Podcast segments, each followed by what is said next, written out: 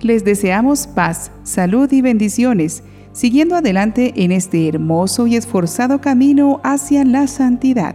Qué bello recordar cada día lo valiosos que somos, pues de Dios venimos y hacia Dios vamos. Con cuánto esmero hacemos a veces nuestro trabajo. ¿Por qué no hacer lo mismo con la belleza de nuestra alma? Por ello nos encontramos aquí, para descubrir junto a las hermanas trovadoras en nuestro catálogo divino más secretos de espiritualidad que nos ayuden a alimentar nuestra alma. Sigamos entonces adelante y descubramos qué santos se veneran hoy 3 de diciembre en nuestra Madre Iglesia. Se recuerdan a San Francisco Javier, presbítero, San Virino, obispo, San Casiano, mártir, San Claudio, tribuno, San Crispino, mártir, San Galgano, eremita, San Jasón, mártir, San Lucio, eremita, San Mirocles, obispo, San Sofonías, profeta, Santa Atalia, abadesa, Santa Hilaria, mártir, Santa Magina, mártir, Beato Eduardo Coleman, mártir. Y Beato Juan de Pomuceno de Chidierer, obispo. Hoy conoceremos la vida de un hombre apasionado por Jesucristo, para quien no existieron fronteras para anunciar el Evangelio y es el patrono de las misiones. Él es San Francisco Javier. Nuestro santo se llamaba Francisco de Jaso.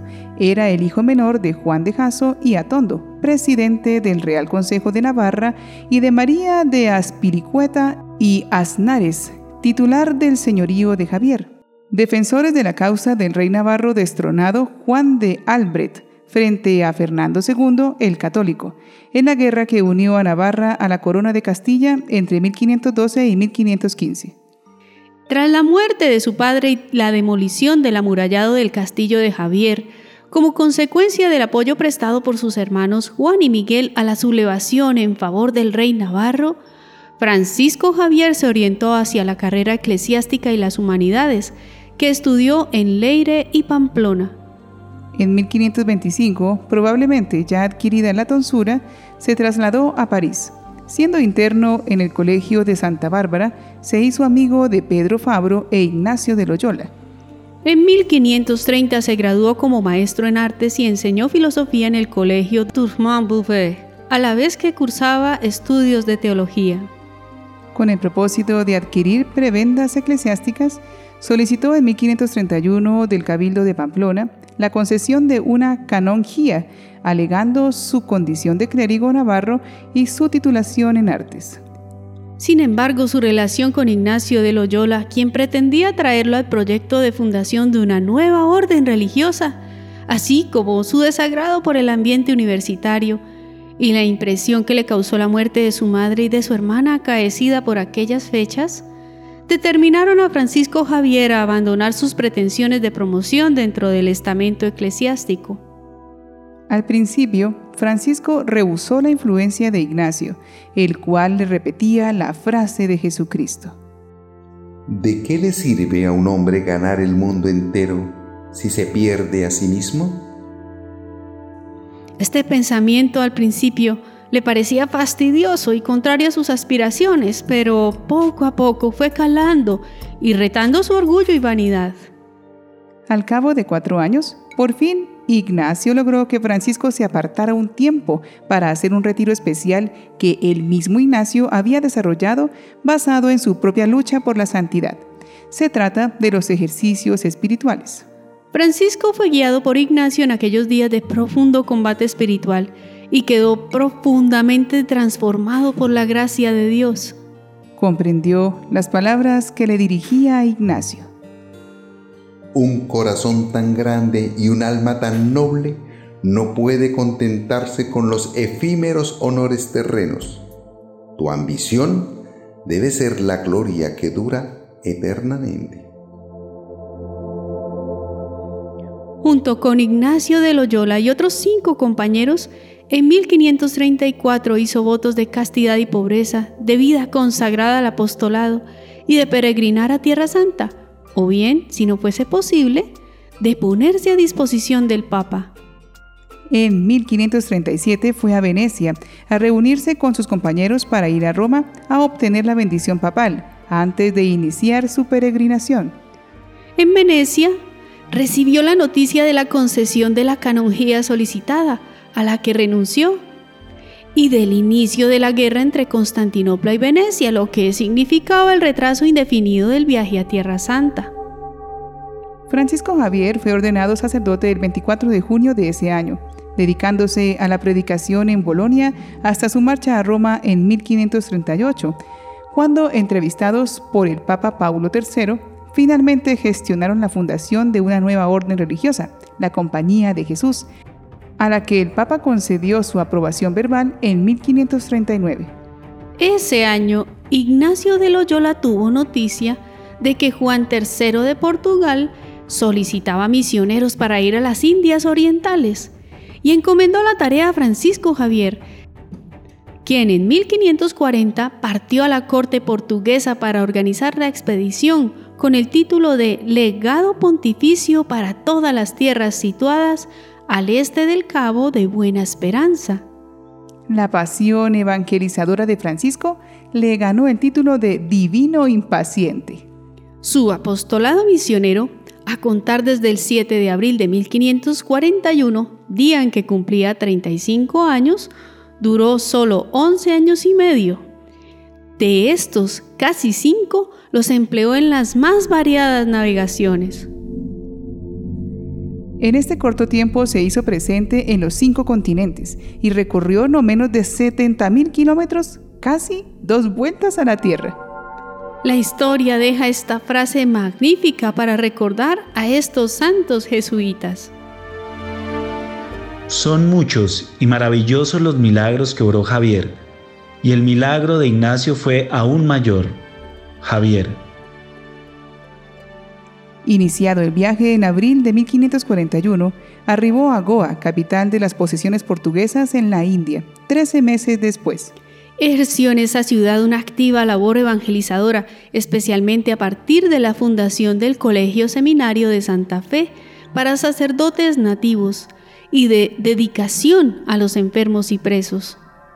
En septiembre de 1542, organizó una expedición misionera a la costa de Pesquería, en el sureste de la India, para predicar la doctrina cristiana entre los poblados parabas. Estableció una comunidad cristiana y la dotó de un catecismo en lengua indígena.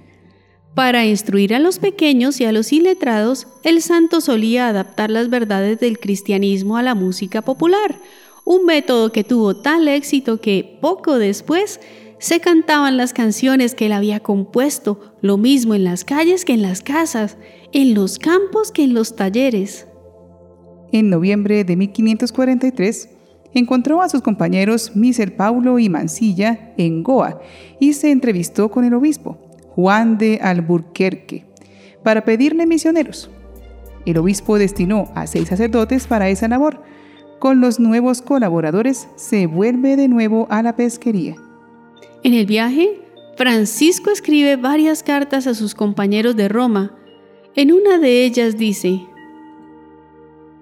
Muchos cristianos se dejan de hacer en estas partes por no haber personas que se ocupen en la evangelización.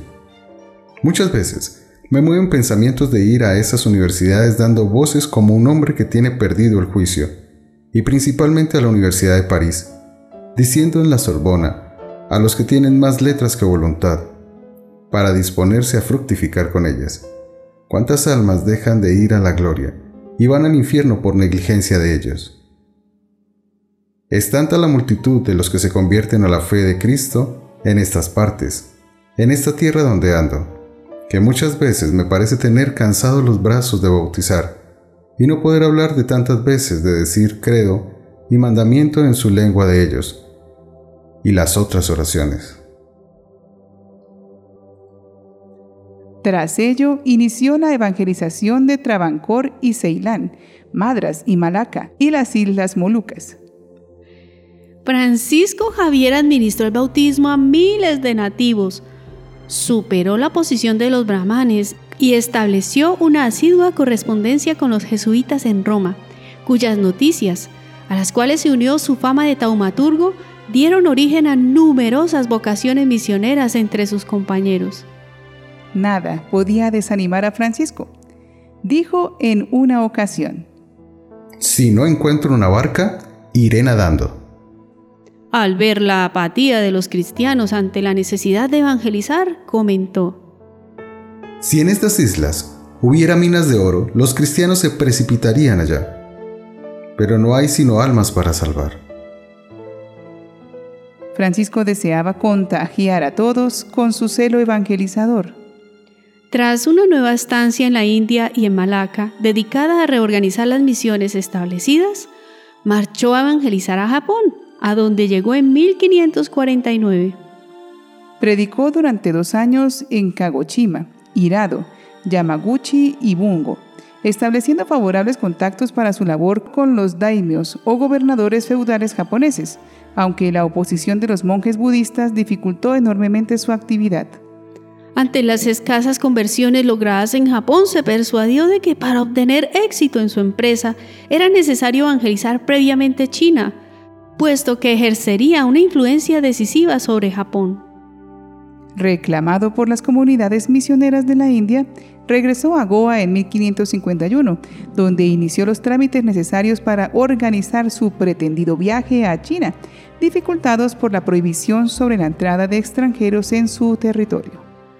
Tras su nombramiento como provincial de la India, ahora independiente de Portugal, partió a China en 1552, pero tuvo que detenerse en Malaca, donde permaneció dos meses frenado por el cerrado gobernador Álvaro de Ataide. Finalmente, reemprendió el viaje hasta llegar a la isla de Sancián, donde murió a causa de una pulmonía, antes de que llegara el junco chino que debía transportarlo a Cantón, cuando Francisco contaba 46 años de edad. Sus restos incorruptos fueron trasladados a Goa en 1554, donde su culto se extendió rápidamente. Fue beatificado en 1619 y nombrado patrón de Navarra en 1621. En 1622, Francisco Javier fue canonizado por Gregorio XV, juntamente con Teresa de Jesús, Ignacio de Loyola, Isidro Labrador y Felipe Neri. Pío X lo declaró patrono de la Sagrada Congregación de Propaganda Fide en 1904 y Pío XI patrón de las misiones en 1927. En medio de tantos desafíos, San Francisco Javier siempre se puso en las manos de Dios pidiendo con esta oración que lo dotara de valor. Oh Dios Todopoderoso, Creador de todas las cosas, eres tú quien me creó, eres tú quien me dio un alma, eres tú quien formó mi cuerpo. De ti tengo, Dios mío, todo lo que soy y todo lo que tengo. Me entrego a ti, oh mi Señor y mi Padre con la más completa confianza. Te doy gracias, Dios mío. Te doy mil gracias por concederme la alegría de conocer la fe de la Iglesia y de tu divino Hijo, mi Señor Jesucristo. Pon en la balanza de tu justicia, por un lado, todos los pecados de mi vida, y por otro, todos los méritos de la pasión y la muerte de tu divino Redentor Jesucristo tu adorable Hijo, y entonces seré perdonado, seré librado, obtendré la gloria eterna del paraíso. Amén. San Francisco Javier es el gran misionero incansable, creativo, recursivo, que se hizo todo para todos como San Pablo, para ganar muchos para Cristo siempre defendiendo la dignidad de quienes evangelizaba y respetando su cultura. Al ser profundamente dócil a la acción del Espíritu Santo, llegó a ser reflejo de Cristo, superando las barreras del lenguaje del temor con las maneras y palabras siempre bien recibidas de la caridad. Ojalá nosotros aprendiéramos de Francisco Javier a hacer el bien con toda la libertad y la energía posible. El pecado sí que debe darnos pena y pereza, pero para hacer el bien, sería hermoso que desplegáramos toda nuestra vitalidad para que descubramos que entre más nos esforzamos, más nos fortalecemos, pues nuestra fuerza es la de Cristo. Quien tiene así de fuerte abrazado a Cristo con su fe y sus obras, siente la plenitud de la paz y la armonía que el mundo nunca nos dará. Tengamos valor y coraje para vivir cristianamente y así nuestra vida valdrá la pena, porque ha servido para la gloria de Dios. San Francisco Javier, ruega por nosotros.